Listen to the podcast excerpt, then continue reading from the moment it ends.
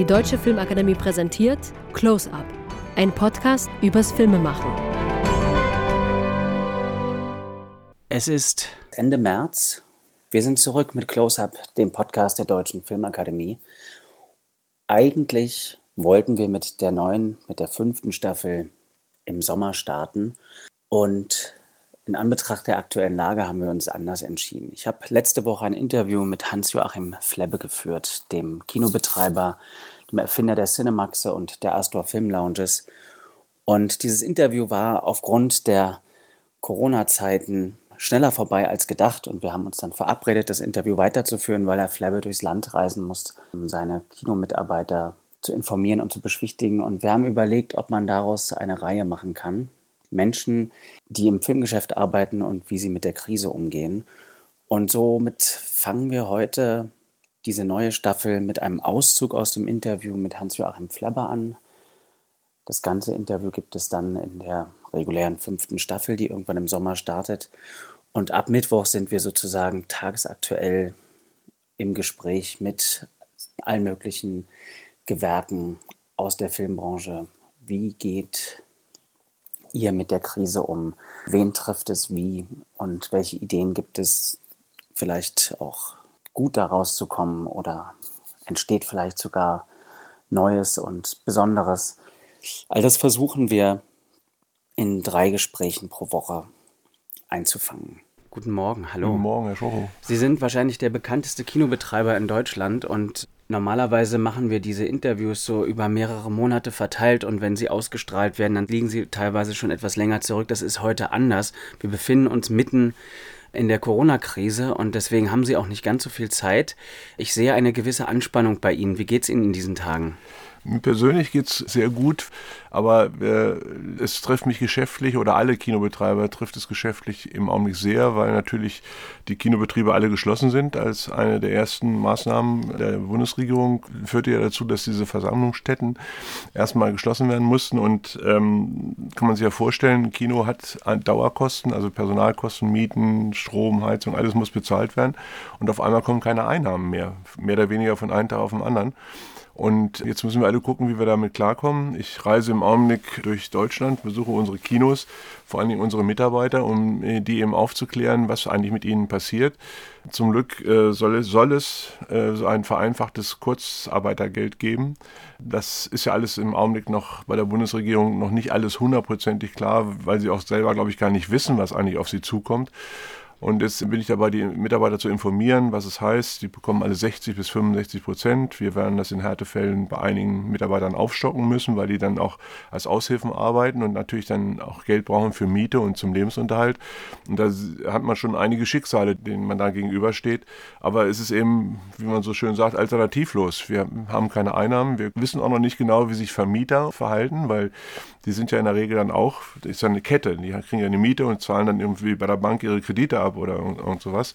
Also da ist eine Kette losgetreten, von der man, glaube ich, noch gar nicht ahnt, wie viel Geld nur in unserer Branche und jetzt seitdem dann auch die Restaurants geschlossen sind, kommt ja eine enorme Welle auf uns zu, weil es ja nicht nur die direkt Betroffenen geht, sondern auch die Zulieferer. Also wir verkaufen als Beispiel kein Popcorn mehr, wir müssen die Seele nicht mehr sauber machen, da hängen ja auch überall Leben, Existenzen dran von Menschen, die dann auch einmal nicht mehr wissen, wie sie ihre Miete bezahlen sollen. Also das ist schon höchst dramatisch im Augenblick und deswegen reise ich jetzt rum, bin auch ein bisschen traurig, dass das Interview mit Ihnen heute nicht so lange dauern kann, weil ich einfach, aber da ist Gefahr in Verzug und da muss ich handeln.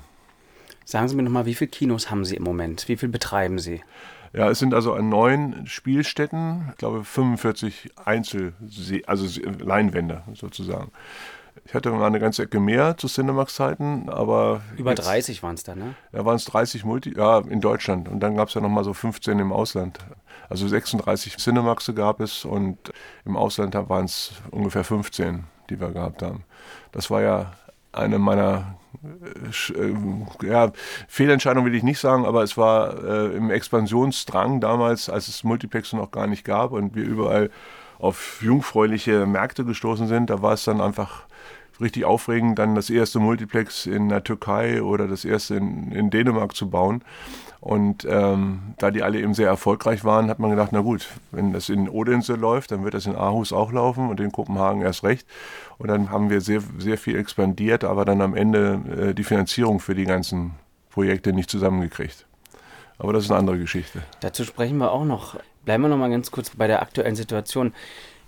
Ich versuche das immer so ganz von unten zu beschreiben, ja, weil wir, wir reden über neuen Kinos und über Mitarbeiter. Ein Kino wie die Astor Film Lounge ist ja so besonders, weil es eben, sage ich mal, eine andere Betreuung für den Gast gibt. Mhm. Was heißt denn das? Wie viele Leute arbeiten dort? Also um, von wie vielen Existenzen sprechen wir gerade? Also wir haben zurzeit 700 Mitarbeiter, also in Deutschland verteilt. Also neun Einzelstädten, aber da gibt es eben auch ein Multiplex-Kino dabei, wie in, in Hannover mit zehn Seelen oder in Braunschweig haben wir acht oder der Zoopalast mit sieben. Das sind eben auch größere. Das kleinste Kino ist eben die Astor Film Lounge hier am Kurfürstendamm. Da haben wir, glaube ich, insgesamt äh, knapp 20 Mitarbeiter, weil wir natürlich eben gehört zum Konzept, dass eben ein, guter Service geliefert wird und äh, dass man sich um den einzelnen Besucher als Gast kümmert und das verlangt eben dann auch sehr viel mehr Personal, als man normalerweise in einem normalen Kino erwarten würde. Aber bei 700 Leuten ist das schon eine Menge, weil es ist eben, man weiß ja auch nicht, wie lange das dauert. Das kommt ja, die Frage stellen natürlich dann auch die Mitarbeiter, sagen, wir können das vielleicht einen Monat, sechs Wochen oder so, können wir das aushalten. Aber ich habe gerade gelesen, in Baden-Württemberg werden die Kinos jetzt schon bis Mitte Juni geschlossen sein. Und das ist dann schon eine lange Durststrecke. Ich meine, es geht ja auch die Filmemacher, haben auch nichts zu tun. Die Filmproduktionsarbeiten werden abgebrochen. Wir wissen auch gar nicht, wie es dann hinterher weitergeht, weil dann auf einmal gar keine Filme mehr zur Verfügung stehen. Denn einige äh, Filmverleiher haben jetzt sind dazu übergegangen, ihre Filme gleich in die Streamingdienste zu geben. Also bei Universal ist jetzt ein Film, der heißt Troll. Das ist jetzt nicht unser Lieblingssujet, äh, das ist so ein Zeichentrick-Krams. Die haben gesagt, also eigentlich war er vorgesehen für Mai, Juni im Kino zu zeigen und jetzt äh, haben sie die kurzfristig in den Streamingdienst gegeben, weil sie eben natürlich auch das Geld dann auch nicht verzichten wollen, was in die Werbung gesteckt wurde. Aber für uns heißt es dann eben, selbst wenn wir dann irgendwann mal wieder äh, die Kinos aufmachen können, wissen wir gar nicht, was wir dann zeigen wollen. Ja, das wäre meine Deutschstunde vielleicht. Ich hätte wieder nichts dagegen. Ähm, aber genau, was passiert denn mit Filmen, die jetzt gerade gestartet sind? Ja, ich sag mal, die Känguru-Chroniken ja, Dani Levy ist zu erwarten, dass wenn die Kinos wieder aufgemacht werden, dass dieser Film nicht Klar. mehr weitergespielt ja, wird? Ja, die werden alle weitergespielt, ne? weil, wie gesagt, es ist ja auch gar nichts da. Und die, der, gerade bei Känguru-Chroniken, was mir auch besonders leid tut, weil ich auch ein Freund von Stefan Arndt bin und der, ich weiß, wie viel Energie, Geld und Freude sie eigentlich da reingesteckt haben. Und nun ist er einfach tot, ohne dass irgendeiner auch sich dagegen wehren kann. Das ist ja das, ist ja das Tragische. Es ist alternativlos. Ne? Man kann ja nichts machen. Also, aber ich glaube, die Frage ist eben, die Kinos zeigen die schon. Wir, dass wir, uns Kinos wird ja oft der Vorwurf gemacht, dass wir das Publikum bevormunden oder irgendwie den Filme vorsetzen, die die gar nicht sehen wollen. Ist ja völliger Quatsch das Publikum entscheidet, wie lange ein Film im Kino ist und nicht wir. Also wenn so ein Film wie Känguru-Chroniken jetzt wiederkommt und hoffentlich erinnern sich eben viele Menschen noch daran, dass es diesen Film gibt, dass sie den immer schon mal sehen wollten. Wenn sie sich nicht mehr daran erinnern und keiner kommt, dann spielen wir den, können wir den auch nicht weiterspielen. Also es bringt ja auch nichts, wenn wir den vor, vor drei, vier Leuten zeigen. Es war ehrenwert, dass wir sagen, wir glauben an Känguru-Chroniken, aber keiner kommt, also macht es keinen Sinn. Und das ist das Schlimme. Also ich weiß nicht, wie weit die PR, also es ist ja so ein ganz, ich, ich reise ja nun, wie gesagt, viel und ich komme mir manchmal vor, vorgestern war ich in Hannover, da war schon alles zu. Da bin ich abends um halb neun von unserem Kino ins Hotel gegangen und dann kam ich mir vor wie in so einem Zombie-Film. Auf der Straße wirklich, die sonst belebt ist, wo Kneipen waren und so, die alle schon zugemacht hatten. Da lagen ein paar Obdachlose vor den Kaufhauseingängen rum, dann liefen so ein paar versprengte junge Leute rum, aber sonst war ich sozusagen der einzige, sag ich mal, erwachsene Mensch, der sich da abends da durch die Straßen bewegt hat. Da denkst du ja, von jeder Ecke kommt jetzt auf einmal so ein Zombie auf dich zugesprungen, da ist ein Infizierter, der dich jetzt auch infizieren will. Also das ist so absurd. In meinem Restaurant, ein Italiener, der immer voll ist, war ich der einzige Gast um, um Viertel vor neun. Das, und die, die Kellner sagen auch, ja, keiner hat ja irgendwie, ist infiziert. Ich meine, diese, ich finde es übertrieben, diese Hysterie. Weiß aber, dass auch eine andere Meinung lasse ich natürlich gelten. Nur ich für mich persönlich ist es äh, nicht nachvollziehbar, dass das jetzt eben auch die Restaurants und die, die Einkaufsläden und sowas alle zugemacht haben. Vielleicht haben sie recht, dass das alles auf Null dann runtergeführt wird und man wieder von vorne anfangen kann. Aber der wirtschaftliche Schaden, und dann meine ich jetzt nicht nur die Kinos, das ist ja nur ein ganz, ganz, ganz kleiner Teilaspekt. Aber der wirtschaftliche Schaden für die Weltwirtschaft ist, ist so riesengroß, ich weiß gar nicht, wie der wieder aufgeholt werden soll. Können Sie sagen, wie lange man sowas durchhalten könnte? Wenn Sie sagen, also es, es, mhm. es gibt ja im Moment wirklich null Einnahmen.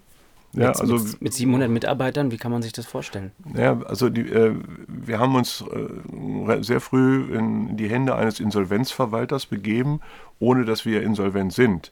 Nur nach klassischer Insolvenzlehre muss man Insolvenz anmelden, wenn man keine Fortführungsaussicht hat. Das heißt also bei uns, wir haben, wir laufen jetzt immer noch mit vollen Kosten auf. Also wir müssen ja die Löhne noch zu Ende bezahlen. Die Mieten sind auch schon bezahlt, aber wir haben auf einmal null Einnahmen. Das heißt, man muss gucken, wie viele Reserven hat die Firma. Solange kann sie ihren Verpflichtungen nachkommen.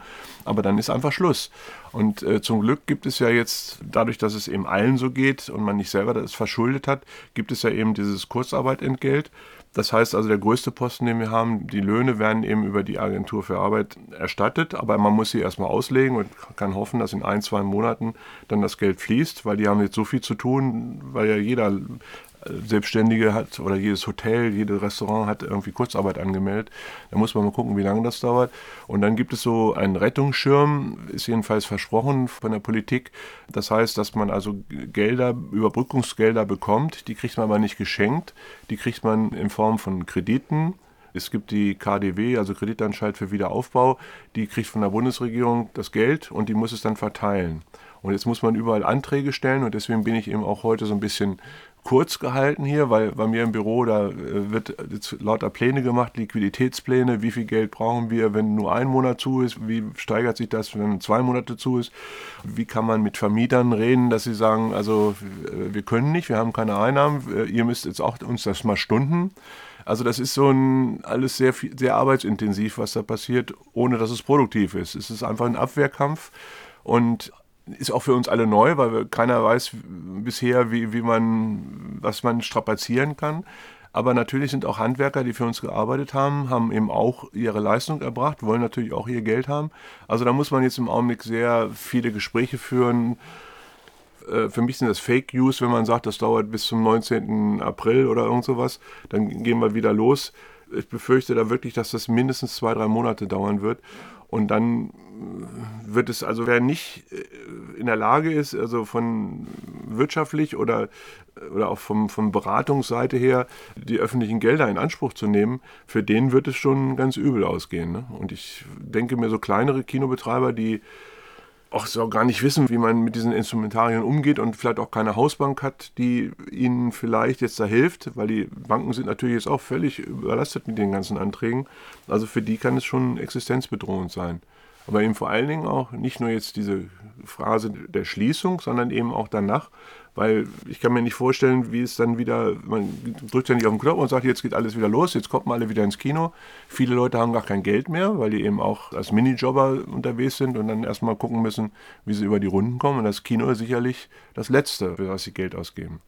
Die heimlichen Profiteure von dieser ganzen Aktion sind ja die Streamingdienste. Also ich möchte nicht wissen, was bei Netflix und Amazon und äh, Apple und so, was jetzt da die Abonnentenzahlen, wie die in die Höhe schießen was sollen die Leute auch machen, wenn sie jetzt sechs Wochen zu Hause sind? Also das, die Kollateralschäden werden enorm hoch sein, weil ich wette, es werden Scheidungen en masse äh, passieren, natürlich auch Geburten werden folgen, aber ich kann mir nicht vorstellen, wenn jemand, und das ist ja quasi wie eine Ausgangssperre, was wir hier haben, ne? also man darf zwar noch rausgehen, aber ich glaube, die nächste Eskalationsstufe wird dann so sein wie in Italien, dass man gar nicht mehr raus darf. Und wenn dann einer in seinen vier Wochen in seinen eigenen vier Wänden verbringen muss, das ist keiner gewohnt. Ne? Das muss man erstmal lernen und da muss man die innere Ruhe finden. Und das weiß ich nicht, ob das viele Ehen überstehen werden. Aber auch wenn Sie vollkommen recht haben, dass es bei vielen Leuten möglicherweise das Geld nicht mehr da sein wird, um ähm, ins Kino zu gehen, wenn es alles vorbei ist.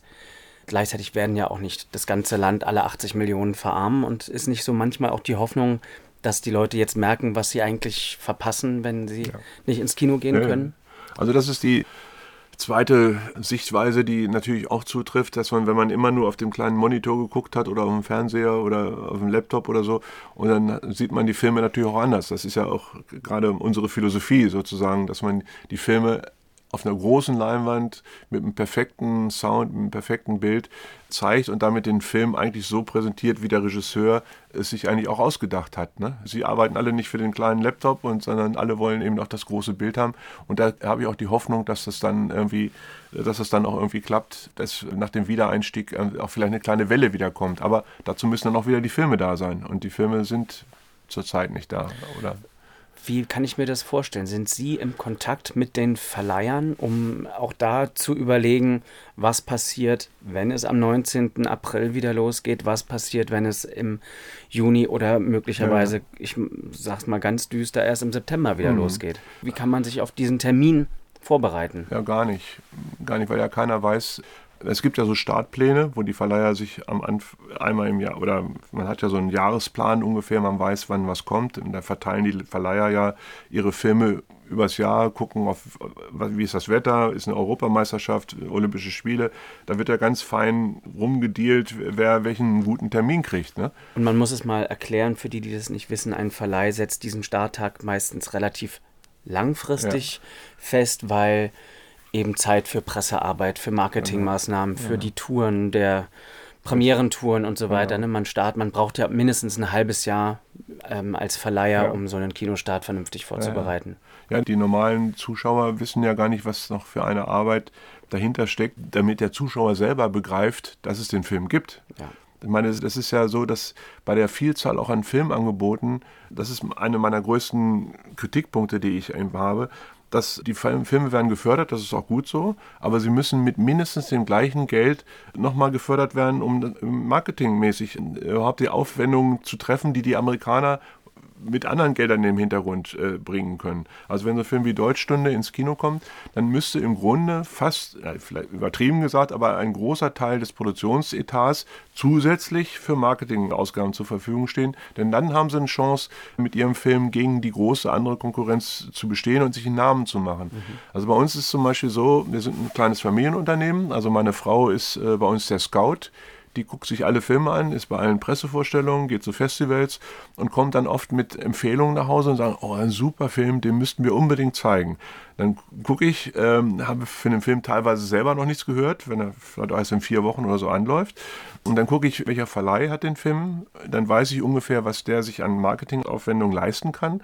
Und dann kann ich ihr sagen, ja, wir können es versuchen, wenn nichts anderes da ist, aber macht dir keine große Hoffnung. Der kommt gar nicht bei den Zuschauern im Kopf an.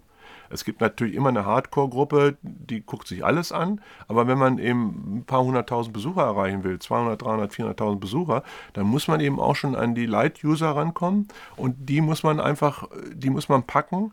Aber es ist eben, äh, heutzutage ist es ja auch, also früher, ich weiß, als ich angefangen habe, da hat man ein Plakat in den Schaukasten gehängt und dann kamen die Leute, haben geguckt und sind ins Kino gegangen. Viele auch ohne zu wissen, was auf sie zukommt. Mhm. Also die Risikobereitschaft früher, also der Studenten und der Schüler, bei unbekannten Filmen war viel, viel größer. Also der Werner Herzog oder Wim Wenders mit, äh, im Laufe der Zeit oder Fassbinder, da wäre normalerweise gar keiner reingegangen, weil die auch gar keinen PR hatten, außer im seriösen Feuilleton, wo sie beschrieben wurden. Aber heute riskiert gar keiner mehr was. Heute wollen sie alle vorher wissen, gucken im, im Internet nach, gucken sich die Trailer an, gucken nach, ob einer schon mal was geahnt hat und wenn so wie da irgendwo mal nur drei Sterne stehen bei Google oder sowas, musst du nicht sehen, dann ist der Film für viele Leute einfach tot. Und das ist wirklich eine Unsitte, die beklage ich also massiv, weil das, es tut mir wirklich in der Seele weh, wenn ich sehe, wie toll, also jetzt, jetzt auch bei den kommerziellen Filmen, also mein letzter Lieblingsfilm war Bohemian Rhapsody. Der hat es am Anfang ein bisschen schwer gehabt, aber dann hat er durch wunderbare Mundpropaganda, ich glaube, dreieinhalb Millionen Besucher in Deutschland gemacht. Mein Lieblingsfilm der letzten zwei Monate war The Gentleman von Guy Ritchie. Ein toller Gangsterfilm, der aber auch völlig untergegangen ist, weil ihn gar keiner der Titel ist beliebig und viel Geld für Werbung wurde auch nicht ausgegeben. Der ist jetzt aber auch der Corona-Krise zum Opfer gefallen, weil gerade, wir merkten das in unseren Kinos, zog der Besuch an und jetzt ist er natürlich abgehakt. Aber gut, das ist. Anders. Ich wollte noch mal kurz fragen, weil äh, zu, jetzt zu der Krise, dann kommen wir auch zu all diesen anderen Themen und reden nicht nur noch über Corona, aber das heißt, die Verleiher Also was würde in einer idealen Welt jetzt passieren? Wie könnte man es jetzt hinbekommen, dass wenn diese Pandemie irgendwann eingedämmt ist und man wieder die Kinoseele öffnet, was, was müsste passieren? Was würden Sie sich wünschen, auch vom Publikum, von Verleihern, damit es möglichst schnell wieder losgeht? Naja gut, äh, wünschen würde ich mir schon, dass wenn sich das abzeichnet, es wird ja nicht so sein, dass von einem Tag auf den anderen irgendeiner sagt, so Kino ist wieder auf, wir brauchen ja auch wieder, müssen unsere Mitarbeiter wieder zurückrufen, wir müssen ja auch den ganzen Betrieb wieder anfahren. Also es wird sicherlich so ein paar Vorstufen geben. Ne? So langsam, wie es jetzt geschlossen wurde, wir durften ja teilweise mit 100 Leuten spielen, teilweise durften in die Kinos nicht mehr als 50 Leute reingelassen werden. Also es hat ja auch sich so ein bisschen entwickelt. Ich glaube, wenn es dann wieder anlaufen sollte, kann ich mir das so ähnlich vorstellen, dass man so äh, über ein, zwei Wochen verteilt so langsam immer mehr Leute wieder ins Kino lässt und dann guckt, wächst die Zahl der Infizierten wieder oder, oder nicht, dann macht man wieder zu. Also so vermutlich läuft das, aber also ideal kann ich mir jetzt natürlich vorstellen, dass die Verleiher, die ihre Filme jetzt zurückgehalten haben, dass sie sagen, so, jetzt geht's wieder los, jetzt stellen wir euch die Filme zur Verfügung. Aber wie Sie vorhin schon richtig gesagt haben, ein Film braucht Vorbereitungszeit. Also da muss dann äh, irgendwann die Werbekampagne wieder anlaufen und das wird kein Verleiher machen, was ich auch verstehe, wenn er nicht genau weiß, dass das wirklich auch passiert. Also wenn ich jetzt Känguru-Chroniken nehme ich an, die haben noch ein bisschen Reserve, was Werbegelder angeht. Das werden sie aber erst dann wirklich nochmal wieder ausgeben, wenn sie wissen, gut, am 10. Äh, Mai oder sowas kommt er wieder ins Kino. Dann gebe ich jetzt nochmal wieder Geld für Plakate, für Rundfunk oder, oder irgendwie sozialen Mediengelder aus. Ich meine, das einzig Positive ist eben, dass so eine Veranstaltung, die uns auch immer Besucher kostet, wie die Europameisterschaft, dass die jetzt erstmal aufs nächste Jahr verlegt ist und die Olympischen Spiele werden sicherlich auch abgesagt werden. Also sodass konkurrierende Veranstaltungen erstmal nicht stattfinden. Und wenn nicht, Hoffnung ist eben, dass auch in den nächsten Wochen so ein gutes Wetter ist, dass die Leute auch alle in der Sonne rumsetzen haben und dann irgendwann auch gesagt haben, naja gut, jetzt haben wir genug Sonne, haben wir einen Sonnenbrand, jetzt können wir auch mal wieder ins Kino gehen. Also das wären so idealtypische Zustände. Wobei, aber wie gesagt, die Frage offen bleibt, haben wir genug Filme, die über die Zwischenzeit aufbewahrt wurden und die nicht alle in den Streamingdiensten gleich gelandet sind? Die werden wir dann nämlich nicht spielen. Also wenn jetzt einer schon äh, Streamingdienst gelaufen ist, wir versuchen ja für die Kinos immer so ein vier Monats exklusives Fenster zu haben. Das heißt also, auch wenn das einer nicht weiß. Also wir versuchen im Kino mit den Verleihern zu verabreden, dass wir sagen, Film kommt ins Kino, hat vier Monate exklusive Auswertungszeit und dann kommt er in die andere Verwertungskette rein. Ne? Und das ist existenziell wichtig für die Kinos, denn wenn wir gleichzeitig starten würden, würden natürlich noch weniger Kinobesucher kommen. Danke, Hans-Joachim Flebbe. Das, wie gesagt, ein Ausschnitt aus dem langen Interview, was in Staffel 5 von Close-Up ab Sommer zu hören sein wird. Schreibt uns eure Geschichten an info at deutsche-filmakademie.de. Ab Mittwoch hören wir uns wieder und dann dreimal die Woche mit allen Gewerken aus dem Filmschaffenden. Wie geht ihr mit der Krise um? Meldet euch. Bis Mittwoch.